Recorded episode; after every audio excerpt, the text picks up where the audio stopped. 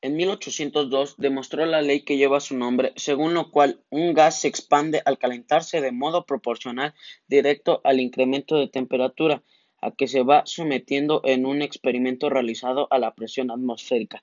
Muestra la relación entre la presión y la temperatura de un volumen fijo del gas ideal.